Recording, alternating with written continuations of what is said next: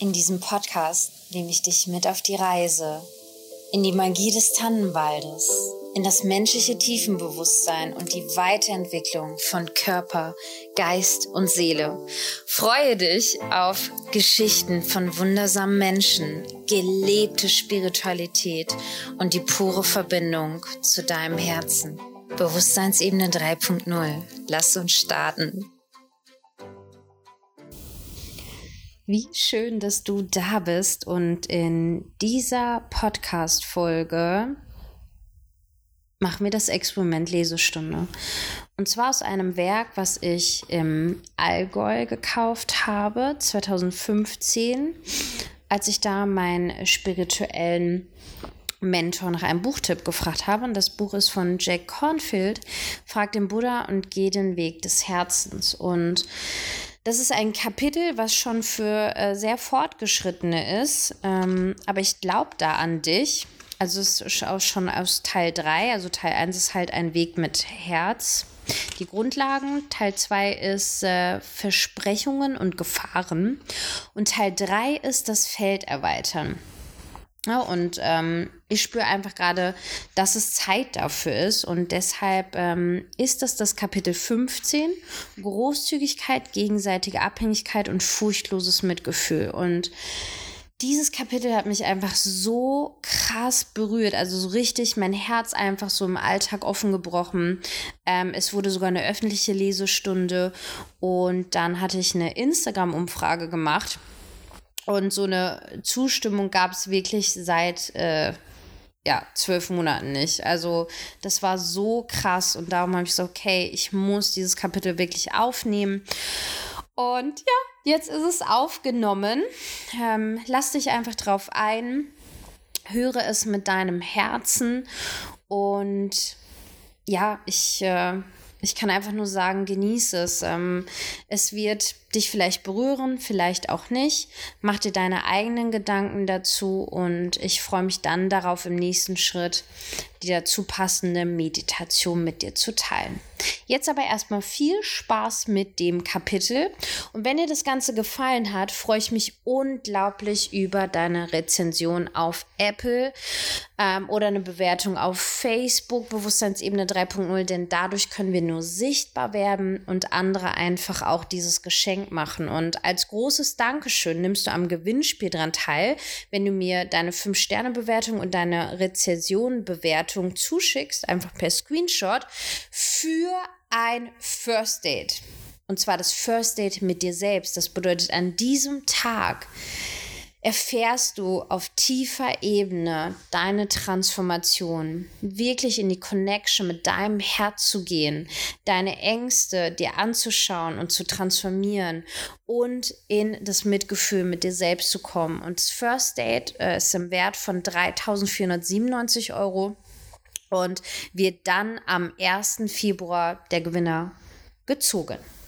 Jetzt wünsche ich dir viel Spaß und Freude und Herzöffnung und Aha-Effekte und aufrüttelnde Momente mit dem Kapitel, wie es wir einfach schaffen, mehr Mitgefühl äh, zu äußern, in, in, den Selbstwert zu kommen, in die Selbstachtung und wirklich uns die Perspektiven anzuschauen, Ja zu sagen und Nein zu sagen. Viel Spaß! In der Nähe des großen Tempels der Erleuchtung des Buddha in Bodh Gaya in Nordindien steht immer eine lange Reihe von Bettlern, die von den vielen Pilgern, die jeden Tag dorthin kommen, Geld erbetteln. Vor Jahren, als ich am ersten Tag eines vierwöchigen Besuchs in Bodh zu diesem Tempel ging, war ich so naiv, dem Bettlern Geld zu geben. Die Folge davon war, dass am nächsten Tag auf meinem Weg vom Markt zum Tempel die ganze Bettlerhorde auf mich zustürzte.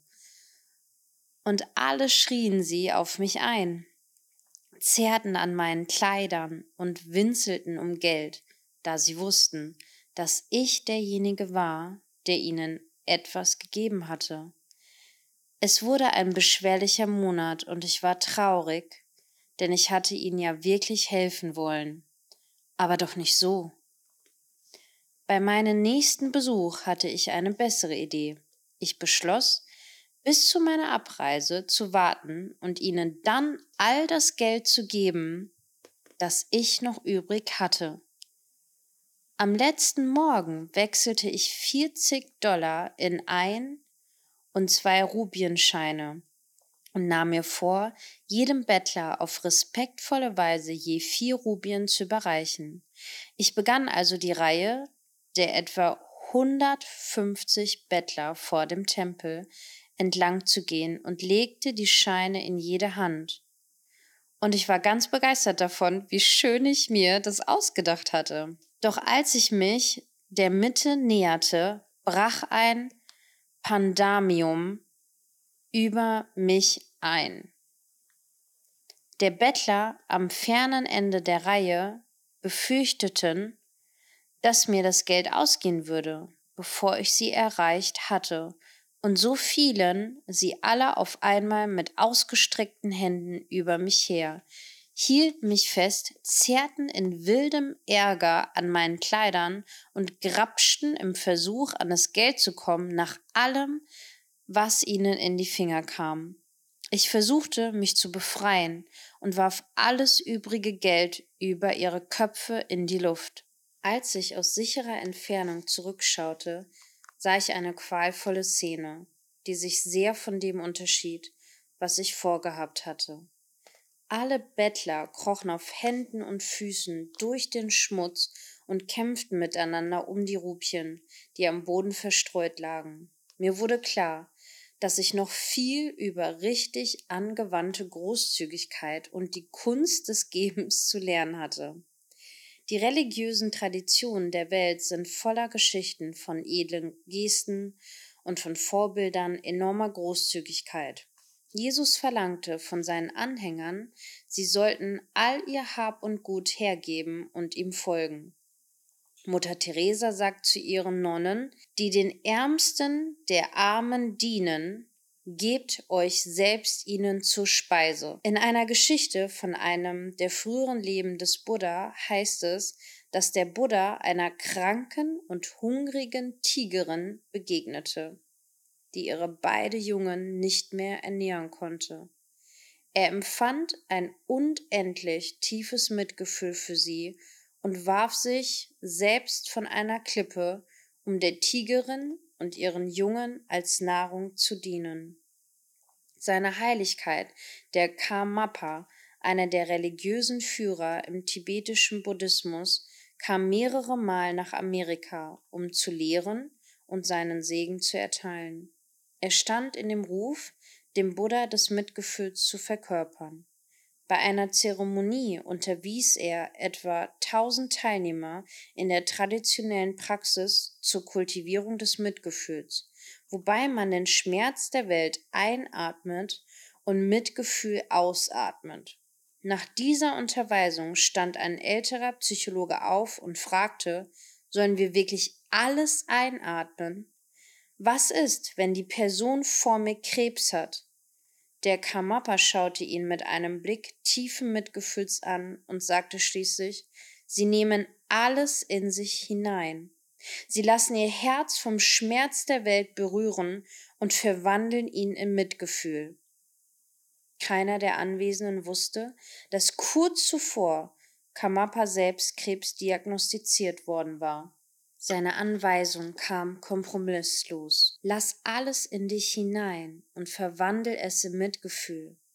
Er starb ein Jahr später. Wie sind solche erstaunlichen Lehren von extremer Großzügigkeit und kompromisslosem Mitgefühl zu verstehen? Mitfühlende Großzügigkeit ist die Grundlage eines echten spirituellen Lebens, denn sie ist nicht an der, denn sie ist nichts anderes als die Praxis des Loslassens. Ein Akt der Großzügigkeit öffnet Körper, Herz und Geist und bringt uns der Freiheit näher.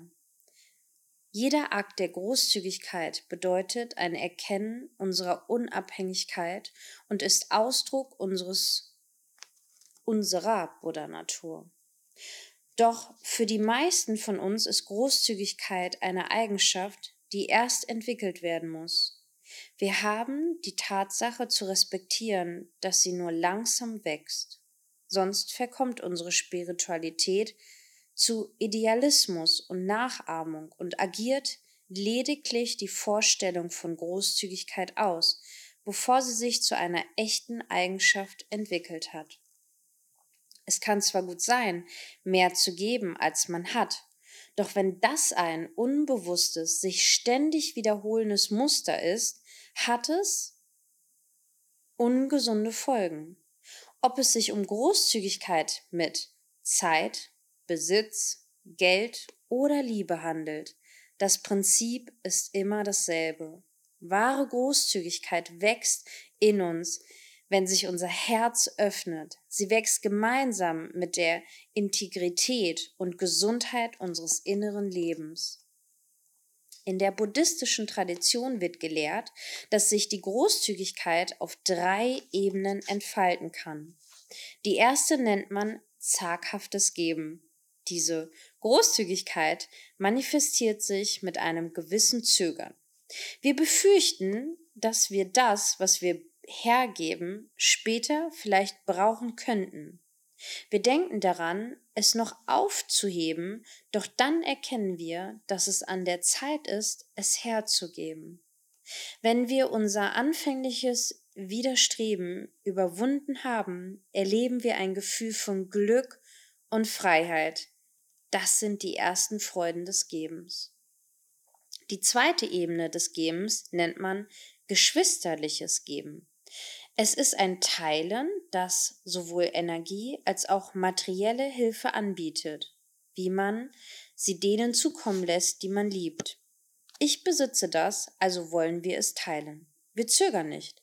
Diese Großzügigkeit ist von einer unbefangenen Geisteshaltung motiviert und mit ihr wachsen Gefühle der Freude, Freundschaftlichkeit und Offenheit in uns. Die höchste Ebene des Gebens nennt man königliches Geben. Dabei empfinden wir solche Freude am Wohlergehen und Glück anderer, dass sich unsere Großzügigkeit spontan und unmittelbar entfaltet. Das geht über das Teilen hinaus. Wir freuen uns am Wohlergehen anderer so sehr, dass wir das Beste geben, was wir haben. Unsere eigene Freude wird größer durch solch eine Großzügigkeit. Es ist, als würden wir zu einem natürlichen Kanal für das Glück aller anderen. Wir entdecken in unserem eigenen Herzen den Überfluss der Könige und Königinnen. Wenn wir uns für jede dieser Ebenen öffnen, erleben wir, dass diese zunehmende Freude und Licht in unser Leben bringt. Doch wird unsere Fähigkeit, echte Großzügigkeit zu manifestieren, oft durch eine ungenügende Entwicklung des gesunden Ichs Grenzen gesetzt. Eine umfassende Großzügigkeit entspringt ganz natürlich einem Gefühl des Gesundheit und Ganzheit unseres Wesens. Wo traditionelle Kulturen noch wirklich gesund, wo die Menschen auf physischem wie auf der spirituellen Ebene geboren sind, wachsen sie mit einem Gefühl von reichen inneren und äußeren Mitteln auf. Großzügigkeit, Teilen und aufeinander bezogen sein sind etwas ganz Natürliches. In vielen Stammeskulturen weist man einem Fremden niemals die Tür. Jeder wird eingeladen, ein Mahl zu teilen. Es gibt eine indianische Zeremonie, bei der kleine Kinder mit Essen, Trinken und Kleidung regelrecht überschüttet werden. Die Stammesmitglieder rufen Ich habe Hunger, ich habe Durst, mir ist kalt. Dann werden die Kinder angewiesen, aus ihrem Überfluss mit anderen zu teilen, die es nötig haben. Wie wir sahen, haben jedoch viele Praktizierende kein Gefühl des Überflusses oder es fehlt ihnen ein gutes Selbstgefühl. Wenn die Konditionierung durch Minderwertigkeitsgefühle und seelische Verletzungen noch nicht aufgehoben ist, kann man sich kaum vorstellen, wie es ist, auf echte Weise zu geben, da die innere Erfahrung noch von Mangelgefühlen geprägt ist. Gibt man im Allgemeinen mit einer subtilen Erwartung, etwas dafür zu bekommen. Bevor wir uns selbst nicht zurückgewonnen haben, sind unsere Versuche, edler Großzügigkeit oft nur eine Maskierung ungesunder Abhängigkeit. Wenn wir die Ideale des Mitgefühls und der Großzügigkeit missverstehen, verstärken sie Abhängigkeit und die Impulse des Festhaltens, die auf einem verkrampften, von Angst erfüllten Selbstgefühl beruhen. In diesem Fall werden Mitgefühl und Großzügigkeit missverstanden und wir opfern uns auf und verlieren uns selbst im ungeschickten Versuch, jemand anderem zu helfen. Die anonymen Alkoholiker und andere Gruppierungen, die mit den zwölf Schritten arbeiten, verwenden den Begriff Co-Dependence, gegenseitige Abhängigkeit um diese Art von Missbrauch der Großzügigkeit zu beschreiben. Das bedeutet, dass unsere ungeschickte Hilfe andere darin unterstützt, die Konfrontationen mit den wahren Schwierigkeiten ihres Lebens zu vermeiden. Das klassische Beispiel ist die Ehefrau eines Alkoholikers, die ihre Umgebung belügt und die Trinkerei ihres Partners vertuscht, um ihn zu beschützen. Hilfe dieser Art gibt dem Partner lediglich die Möglichkeit, weiterhin zu trinken. Und sie verhindert, dass er aus den schmerzhaften Folgen seines Tuns etwas lernt. Diese co-abhängige Hilfe basiert immer auf der eigenen Angst und Abhängigkeit. Wir fürchten uns davor, mit dem eigenen Leiden an der Sucht des Partners konfrontiert zu werden oder wir befürchten den Verlust der Beziehung, wenn wir die Wahrheit zutage bringen. Wie wir noch sehen werden, kann die gegenseitige Abhängigkeit auch Praktizierende einer spirituellen Gemeinschaft dazu bringen, das ungesunde Verhalten ihres eigenen Lehrers zu vertuschen, um den Mythos der Sicherheit und Geborgenheit aufrechtzuerhalten und den Konflikt zu vermeiden der entstehen würde, wenn solche Dinge offen beim Namen genannt würden. In vielerlei Beziehungen können uns unsere Ängste und unsere Abhängigkeit davor zurückscheuen lassen, die Wahrheit zu sagen.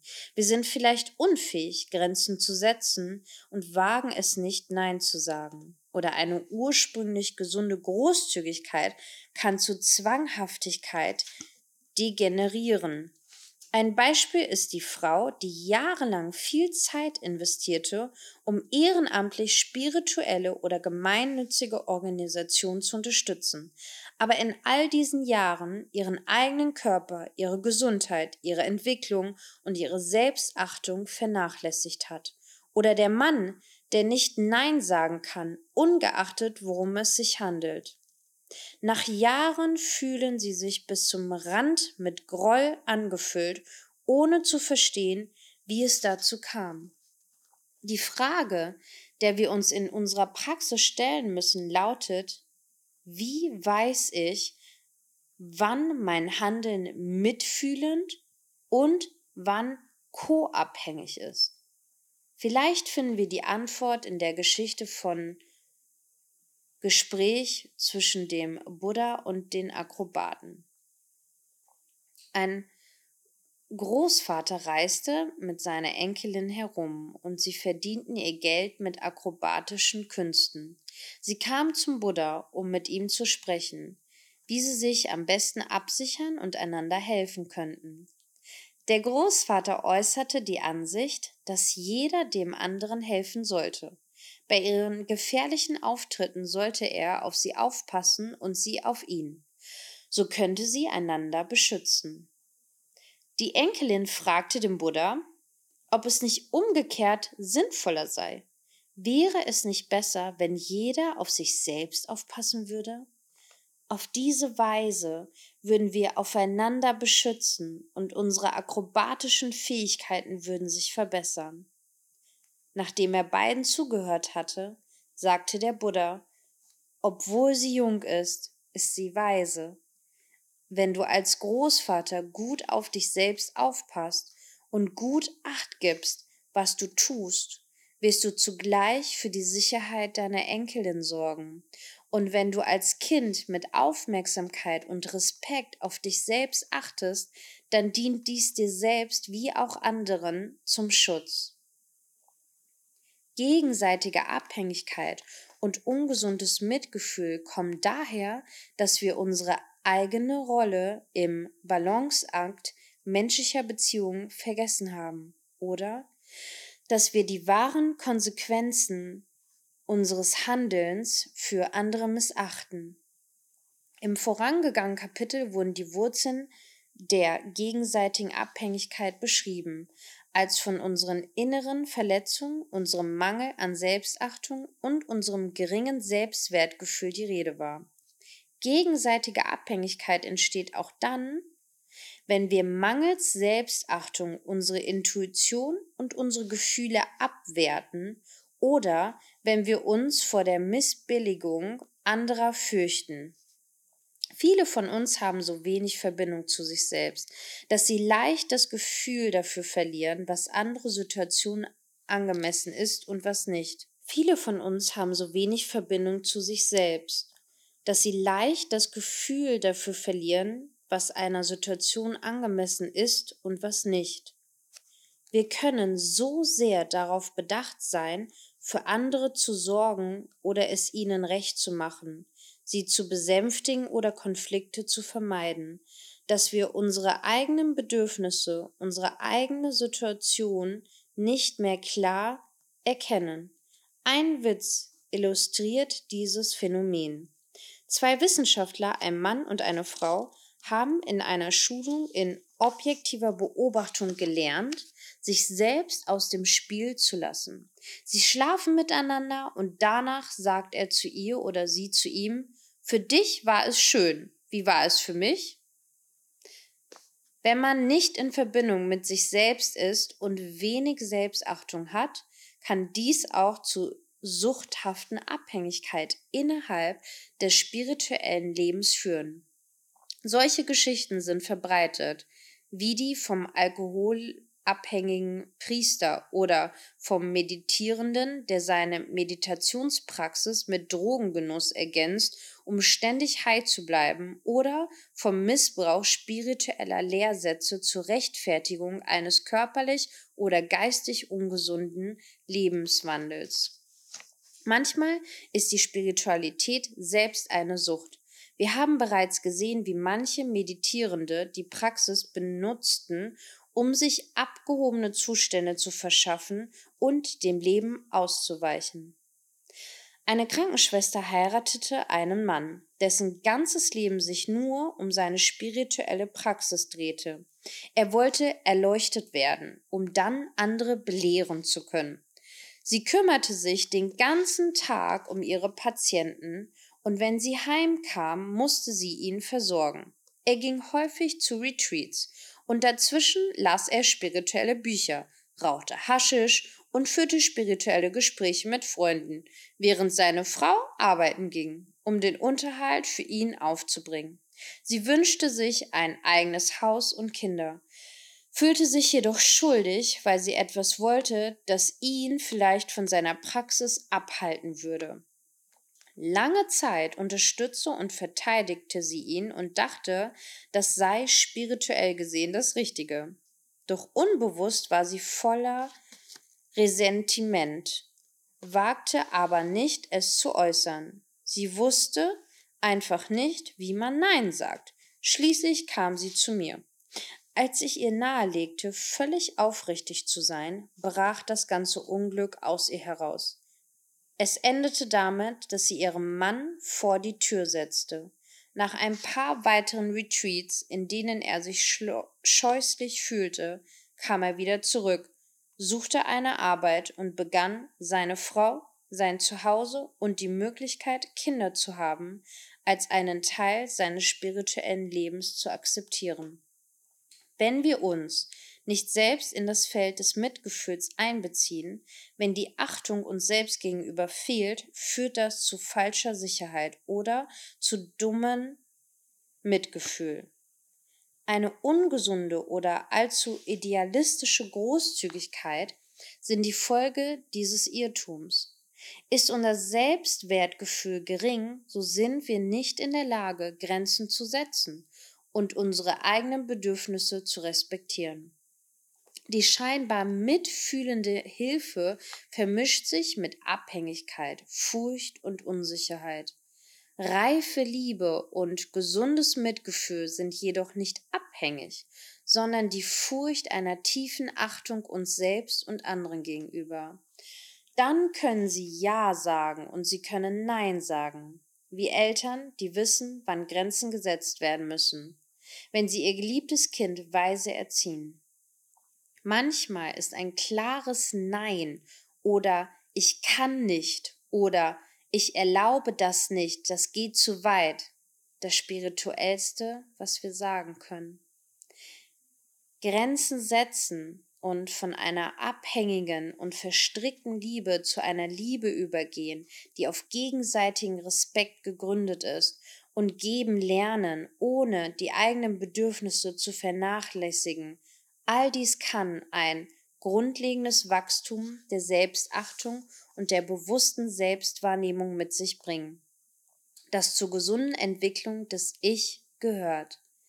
Manche Praktizierende müssen sich vielleicht für einige Zeit des Gebens enthalten, während sie die, die Kunst des Grenzensetzens üben. Andere, die zu sehr in einer Armutsmentalität befangen waren, um überhaupt geben zu können, sollten mit kleinen Akten der Großzügigkeit auf der jeweils ihnen entsprechenden Ebene beginnen. Ein zögerndes Geschenk von jemanden, dem das Geben unvertraut ist, kann auf seine Weise sehr kostbar sein. Wir können lernen, eine sinnvolle Großzügigkeit zu entwickeln, die unsere eigenen Bedürfnisse und die der anderen berücksichtigt. Der Buddha empfahl in seinen Belehrungen über Achtsamkeit, dass wir sehr aufmerksam auf den Zustand unseres Herzens achten sollen, der uns zum Handeln veranlasst. Der Buddha empfahl in seinen Belehrungen über Achtsamkeit, dass wir sehr aufmerksam auf den Zustand unseres Herzens achten sollen, der uns zum Handeln veranlasst. Es ist allzu idealistisch zu erwarten, dass wir einfach immer das Gute tun wollen. Wir müssen achtsam sein, um zu erkennen, wann das Herz festhält, wann es sich fürchtet, wann es abhängig ist. Wenn wir zutiefst lauschen, können wir beginnen, zwischen Abhängigkeit und Liebe zu entscheiden. Ebenso können wir lernen zu sehen, wann das Herz offen ist, wann es nicht festhält, wann es gegenseitiger Respekt und Interesse vorhanden sind. Nur auf dieser Basis ist ein weises und mitfühlendes Handeln möglich. Um zwischen Weisheit und Abhängigkeit unterscheiden zu lernen, müssen wir unsere eigene Biografie verstehen, indem wir betrachten, wie in unserer Familie mit Bedürfnissen umgegangen wurde, wie sie Grenzen setzte und auf Verunsicherungen reagierte. Solange wir uns das nicht klar gemacht haben, wiederholen wir die entsprechenden Muster auch in unserem spirituellen Leben. Wo immer mit den zwölf Schritten gearbeitet wird, gibt man den Teilnehmern die Gelegenheit, die eigene Geschichte zu erzählen und die Lebensgeschichte anderer zu hören. Wenn wir unsere Familiengeschichte aufrichtig darstellen, kann dies einen wirkungsvollen Prozess einleiten, indem wir zwischen gesunder Zuneigung und Abhängigkeit, zwischen Respekt und Angst unterscheiden lernen und wahres Mitgefühl entdecken. Die mitfühlende Haltung sich selbst gegenüber wird in der spirituellen Praxis oft vernachlässigt. In den ersten Jahren, in denen ich Retreats leitete, fühlte ich mich zeitweilig völlig überlastet. Nach drei oder vier Retreats hintereinander, in denen hunderte von Einzelgesprächen mit den Teilnehmern stattfanden, wurde ich den Praktizierenden und Kollegen gegenüber immer reizbarer. Es gab schlimme Tage, an denen ich mich ausgebrannt fühlte und keines anderen Menschen Problem mehr hören wollte. Damals hatte ich die Gelegenheit, seine Heiligkeit Dodjom Rinpoche zu treffen, und ich nahm mir vor, ihn um Rat zu bitten. Also erzählte ich ihm von meinen Schwierigkeiten. Da er ein bekannter tantrischer Lehrer war, dachte ich, er würde mir eine besondere Visualis Visual Visualisations- und Mantra-Praxis verordnen. Ich stellte mir vor, ich würde mich in Licht einhüllen und heilige Worte rezitieren und unberührt von der Intensität der Arbeit mit den allzu vielen Schülern bleiben. Er fragte nach vielen Details meiner Praxis und meiner Art des Lehrens, und dann sagte er, ja, ich kann Ihnen helfen. Ich wartete sehr gespannt auf die höheren tantrischen Lehren, aber er sagte nur, ich schlage vor, dass Sie kürzere Retreats leiten und längeren Urlaub nehmen. Das denke ich, ist tatsächlich die höhere Lehre. Die Basis für Mitgefühl schafft man dadurch, dass man zuerst eine sensible Haltung sich selbst gegenüber entwickelt. Wahres Mitgefühl erwächst aus einem gesunden Selbstgefühl, aus der bewussten Wahrnehmung, wer wir sind, so dass wir unsere eigenen Fähigkeiten und Ängste, unsere Gefühle und unsere Ganzheitlichkeit wie auch die anderer sehen und würdigen können. Es basiert niemals auf Angst oder sentimentalem Mitgefühl, sondern ist eine zutiefst hilfsbereite Antwort des Herzens, das sich um die Würde und das Wohlergehen einer jeden Kreatur sorgt. Es ist eine spontane Reaktion auf das Leiden, mit dem wir konfrontiert sind, ein Gefühl gegenseitiger Resonanz und natürlicher Verbundenheit, angesichts der universellen Erfahrung von Verlust und Schmerz. Wenn sich unser Herz geöffnet hat und geheilt ist, will es seinerseits alles heilen, womit es in Berührung kommt. Mitgefühl für uns selbst setzt die Kraft frei. Resentiment in Vergebung, Hass in Freundlichkeit und Angst in Respekt gegenüber allen Leb Wesen zu verwandeln.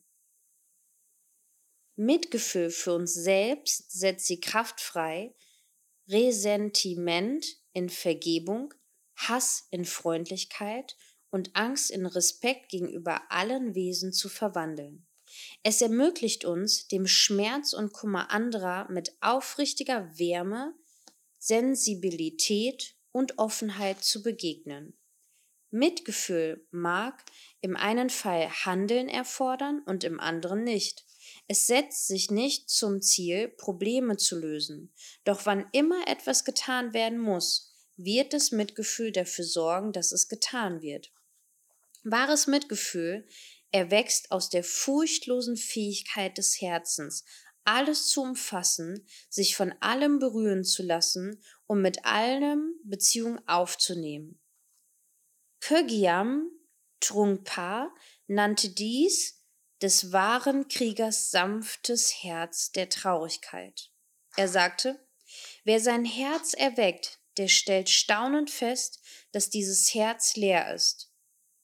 Es ist wie ein Blick in den Weltraum. Was bin ich? Wer bin ich? Wo ist mein Herz? Wer wirklich schaut, findet nichts Greifbares, nichts Festes. Wenn du dieses erwachte Herz suchst, wenn du in der eigenen Brust danach tastest, findest du nichts als Zartheit. Weich und wund fühlt es sich an. Und wenn wir unsere Augen für die Welt öffnen, überkommt uns eine abgrundtiefe Traurigkeit. Diese Traurigkeit, diese Art von Traurigkeit hat aber nichts mit äußeren Gründen zu tun. Du bist nicht traurig, weil jemand dich verletzt hat oder weil du einen Verlust zu beklagen hast. Diese Traurigkeit ist grundlos. Sie rührt daher, dass dein Herz ganz bloßgelegt ist. Keine Haut scheint mehr darüber zu sein. Es ist rohes Fleisch. Setze sich eine winzige Mücke darauf, du wärst zutiefst davon berührt. Es ist dieses sanfte Herz des Kriegers, das die Macht hat, die Welt zu heilen. Die Kraft des mitfühlenden Herzens des echten Mitgefühls allen Schmerz zu verwandeln, dem wir begegnen, ist außerordentlich groß. Ich las einmal eine Geschichte von einem Paar, das keine Kinder bekommen konnte. Sie beschlossen, ein Kind aus einem armen Land zu adoptieren und fanden ein wunderhübsches, zwei Monate altes Bübchen aus Indien. Im ersten Jahr wurde deutlich, dass das Kind ernsthafte gesundheitliche Schädigungen hatte. Als erstes entdeckten sie, dass es taub war und niemals hören würde. Dann wurde deutlich, dass es unter einer Gehirnlähmung litt, die zwar seine Intelligenz nicht beeinflusste, aber die körperliche Entwicklung behinderte. Sie brachten dem Kind die Gebärdensprache bei, so dass sie mit ihm sprechen konnten, und als es das Laufalter erreichte, besorgten sie ihm einen kleinen Rollstuhl, so dass es sich bewegen konnte. Dann organisierten sie eine Selbsthilfegruppe von Eltern, die behinderte Kinder adoptiert hatten. Und weil sie befürchteten, dass sich ihr Sohn isoliert fühlen könnte, taten sie etwas Erstaunliches. Sie schrieben nach Indien, dass sie ein weiteres Kind zu adoptieren wünschten, das ebenfalls taub war. Diesem Zeitungsartikel war ein Foto der beiden Kinder beigefügt. Sie umarmten einander mit strahlenden Gesichtern. Die Furchtlosigkeit des Mitgefühls führt uns direkt in die Konflikte und in das Leiden des Lebens hinein. Furchtloses Mitgefühl weiß um das unvermeidliche Leiden und um die Notwendigkeit, sich dem Leiden auseinanderzusetzen. Manchmal kann uns nur der Schmerz an den qualvollen Folgen unseres Handelns dazu bringen, mehr zu verstehen, Freundlichkeit für alle Wesen zu entwickeln und Befreiung zu finden. Als ich darum bat, Achan Kras Kloster aufgenommen zu werden, antwortete er, ich sei willkommen, sofern ich keine Angst vor dem Leiden hätte. Die Rolle eines großen Lehrers besteht darin, dem Schüler zu helfen, in der unmittelbaren Konfrontation mit dem Leiden zu lernen. Die Macht dieses furchtlosen Mitgefühls kann ebenso energetisch und unnachgiebig wie freundlich und sanft sein. Manchmal verlangt Mitgefühl für uns selbst und andere, dass wir eindeutige Grenzen setzen und Nein sagen lernen, ohne den anderen aus unserem Herzen zu verbannen. Eine Bekannte von mir fuhr eines Nachts mit ihrem Freund in einer Rikscha durch die dunklen Straßen von Kalkutta zum Bahnhof. Sie hatte monatelang Einsichtsmeditation und die ergänzende Meditation der Herzenswärme und des Mitgefühls praktiziert und war auf dem Weg zu einem Meditationsretreat. Plötzlich rannte ein Mann auf die Rikscha zu und versuchte sie herunterzuzerren. Sie und ihr Freund schafften es, ihn wegzustoßen und unbeschadet den Bahnhof zu erreichen. Als sie später ihrem Lehrer diese Geschichte erzählte, gab er zwar seiner Betroffenheit Ausdruck, fügte jedoch hinzu Liebes Kind, bei all ihrer Herzenswärme und ihrem Mitgefühl hätten sie aber doch ihren Schirm nehmen und dem Kerl auf den Kopf hauen sollen. Es gehört zur Paradoxie des Lebens, dass unser Mitgefühl manchmal verlangt, Ja zu sagen und manchmal Nein. Das scheint ein Widerspruch zu sein, ist es aber nicht. Beides kann unsere Achtung vor allen Wesen ausdrücken, einschließlich vor uns selbst. Als zum Beispiel bei einem internationalen buddhistischen Treffen meine Mitarbeiterin ihr gerade erhaltenes Geburtstagsgeschenk weiterschenkte, um ihre Großzügigkeit zu beweisen, geriet sie in eine bedrückte und reizbare Stimmung. Schließlich nahm ein tibetischer Lama sie beiseite und fragte, was mit ihr los sei. Er fand heraus, dass sie ihr Geschenk ihrem Freund weitergegeben hatte, um ihm eine Freude zu machen. Diese unbedachte Großzügigkeit jedoch inzwischen bedauerte. Der Lama sagte, geh und hol es dir zurück und gib es nicht her, bevor du bereit dazu bist. Da lachten beide, und das Lachen brachte große Erleichterung. Sie erbat ihr Geschenk zurück, und es wurde doch nicht ein recht schöner Tag. Und es wurde doch noch ein recht schöner Tag. Es gibt kein Patentrezept für die Praxis des Mitgefühls. Wie alle großen spirituellen Künste erfordert es, dass wir achtsam und aufmerksam sind, dass wir unsere Motivationen verstehen und uns dann fragen, was wir wirklich helfen kann. Mitgefühl hat die Flexibilität eines Bambus, der sich den wechselnden Umständen beugt. Es setzt Grenzen, wenn es nötig ist, und bleibt dennoch flexibel. Durch Mitgefühl kann das Leben mit seinen paradoxen Qualitäten Lebendigkeit, Liebe, Freude und Schmerz in unser Herz dringen. Wenn es sich in uns entfaltet, sind wir bereit, alles zu geben, was uns zur Verfügung steht, um den Krieg zu beenden, die Umwelt zu heilen, den Armen zu helfen, AIDS-Kranke zu versorgen und den Regenwald zu retten. Doch wahres Mitgefühl bedeutet auch, uns selbst zu lieben, unsere eigenen Bedürfnisse zu respektieren und unsere Grenzen wie unsere wahren Fähigkeiten zu würdigen. Selbst der Buddha sah sich mit solchen Grenzen konfrontiert. Einer seiner Titel lautet Der Lehrer derer, die belehrt werden können. Im Allgemeinen war er für die anderen Menschen eine große Hilfe, aber nicht immer. Nachdem der klösterliche Orden etabliert war und man sich auf die vielen Regeln für die Mönche und Nonnen geeignet hatte, kam es in einem seiner abgelegenen Klöster zu heftigen Auseinandersetzungen. Eine Gruppe von Mönchen beschuldigte die anderen, gegen eine Regel verstoßen zu haben, und die anderen bestritten das und erklärten, die Ankläger würden ihrerseits gegen die Regeln verstoßen, indem sie falsche Anschuldigen, Anschuldigungen äußerten. Indem sie falsche Anschuldigungen äußerten. Als der Buddha kam, um die Angelegenheit zu klären, empfahl er, dass sich alle entschuldigen sollten, aber seine eigenen Mönche ignorierten seinen Rat.